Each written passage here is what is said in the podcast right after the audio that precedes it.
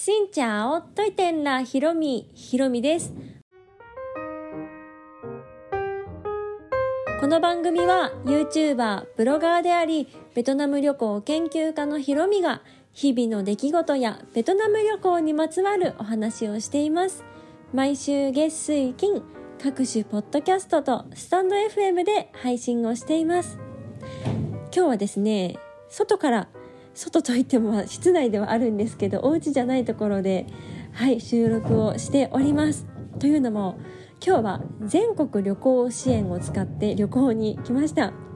前も北海道行ったんですけどもう一回ちょっとこのね旅割を使わせてもらいたいなと思って。で実は今日私誕生日でございまして12月4日日曜日だったんですけどはいこの日に1泊しようと箱根にやってきました。私は神奈川県民なので、まあ、箱根はまあ身近だからね。いつでも行けるかなって 思ってなかなか行く機会がなく、まあ、ちょこっとこう車で遊びに来ることもあったんですけど泊まることもなく、うん、やっぱ旅行ってベトナムに行くっていうのと同じでお家からちょっと遠いところにせっかくだからここに行こうっていう風に いつもなっちゃうんですね。なので本当に箱根は、うん、泊まったことないと思います。だから初箱根。で全然どこがどういうところなのかとか箱根の何？どういうふうに分かれているのかとか全く分からなかったんですけど旦那さんがここがいいんじゃないかということで強羅温泉というところにやってきました箱根って一個の山の集落のことかなと思ってたら意外と大きくって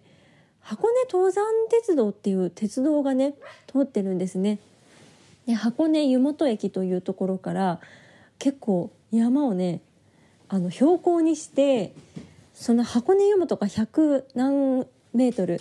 とかだったんですけど今いるところが600メートルぐらいのところなのでだいぶね上に上がったそこの集落のことを強羅っていう地域で強羅温泉のエリアということで今回は強羅というところに泊まっています。今日泊まっているホテルはメルベールっていうところなんですけどどうやら今年の6月にできたところみたいででもね外観とかは結構古い 昔のっていう感じで中はね結構内装が綺麗になっていました。多分前の旅館が潰れちゃって、まあ、買収されてと言いますかそれで新しくフルリノベーションしたのかなという感じです。だから中はね割とすごいすっきりと綺麗ででちょっとなんだろう日本っぽいんだけどちょっと最新な感じ。最新な感じというかなんかちょっとモダンな和モダンな感じのこうリノベーションが入っています。でやっぱり子連れの旅行にいいのは和室ですよね。和室だと今ね隣で娘が喋りながらとことことことこ歩いているんですけど本当にあの遊べるというか走り回れるからやっぱり今回どこ行きたい？って旦那が言ってくれて誕生日だからね。で和室のところがいいなって言ったらもうこういう箱根ザ日本の観光地みたいなところということで、まあ、そういう理由もあって箱根っていうのもあったんですけどやっぱり和室は大正解です。しかも和室に慣れちゃうと大人もやっぱり過ごしやすいなって思いますね。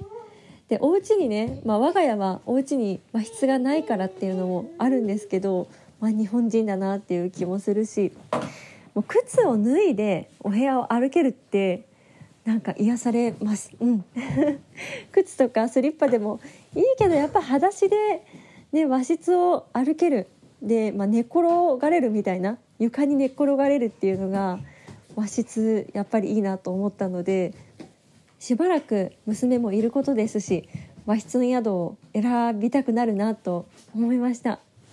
でお食事もね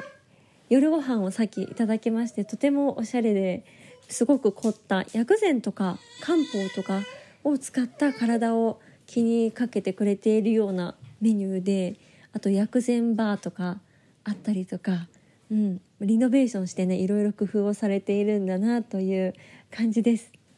ちなみにですねお値段を発表したいんですけどこの強羅地域で一番安いところに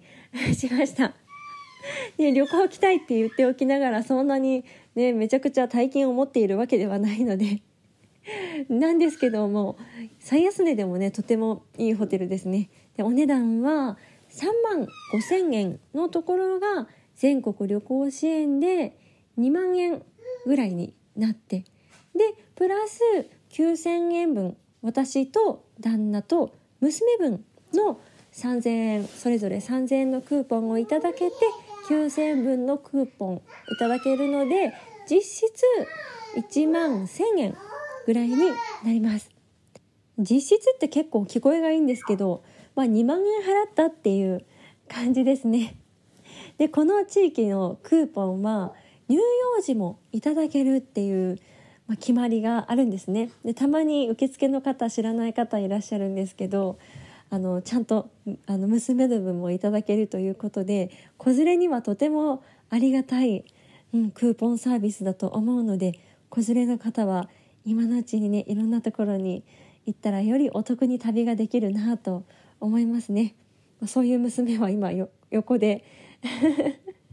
何これ？懐中電灯を持って走ってます。はいとても楽しく過ごしているようでそれをねもう親が見れるだけでもう親は満足です。そんなもんですね。ホテルもいいんですけどここに来るまでの登山鉄道がすごい面白くって本当にね登山してるように鉄道が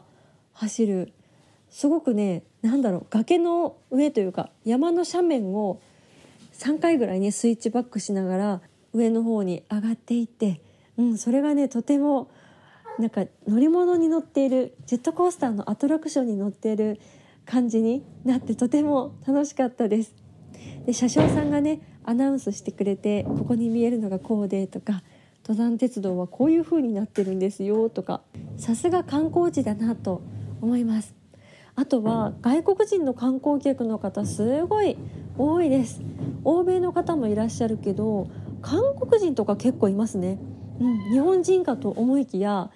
あのハングル語で話されている方が結構いるので、うん、外国人が日本に来て、うん、くださっているんだなっていうのを感じることができました。多分今中国は中国自体にも入れないし中国人の方も外に出れないんじゃないかなと思うんですけどそれが解禁されたらね中国人の方も今まで通りたくさん観光地にやってくるのかなとも思いますし、うん、箱根はね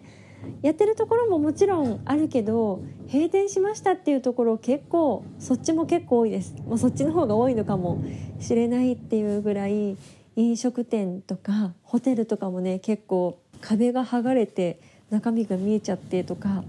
何も後処理せず放置してあるようなホテルとかも結構あるのでちょっとね悲しいなとは思うんですけど頑張っているところはこれから脱コロナに向けてやっていると思うので皆さんも是非箱根で温泉宿でゆっくりしてみてください。全国旅行支援ね1週間延長したんですっけ、うん、で来年もちょっと割引率悪くなるけど続くということなのでこの機会に旅行にね行ってみるのもいいかなと思います。というわけで今日は箱根からお届けをしました。あ今娘が手を挟んだ。こうやってね手を挟んでで次からね手挟まないようにドアを閉めるっていうもうこの失敗と成功の繰り返しで成長するんですね。うんたくましくなってます。というわけで今日の配信でございました。この配信は毎週月水金各種ポッドキャストとスタンド FM で配信をしています。日々の出来事やベトナム旅行についてまた皆さんからいただいたお便りについてもお答えをしています。お便りフォームからスタンド FM の方はレターから質問やメッセージこんなことをお話ししてほしいなど送っていただけたら嬉しいです。それではまた次の配信でお会いしましょう。変がプラ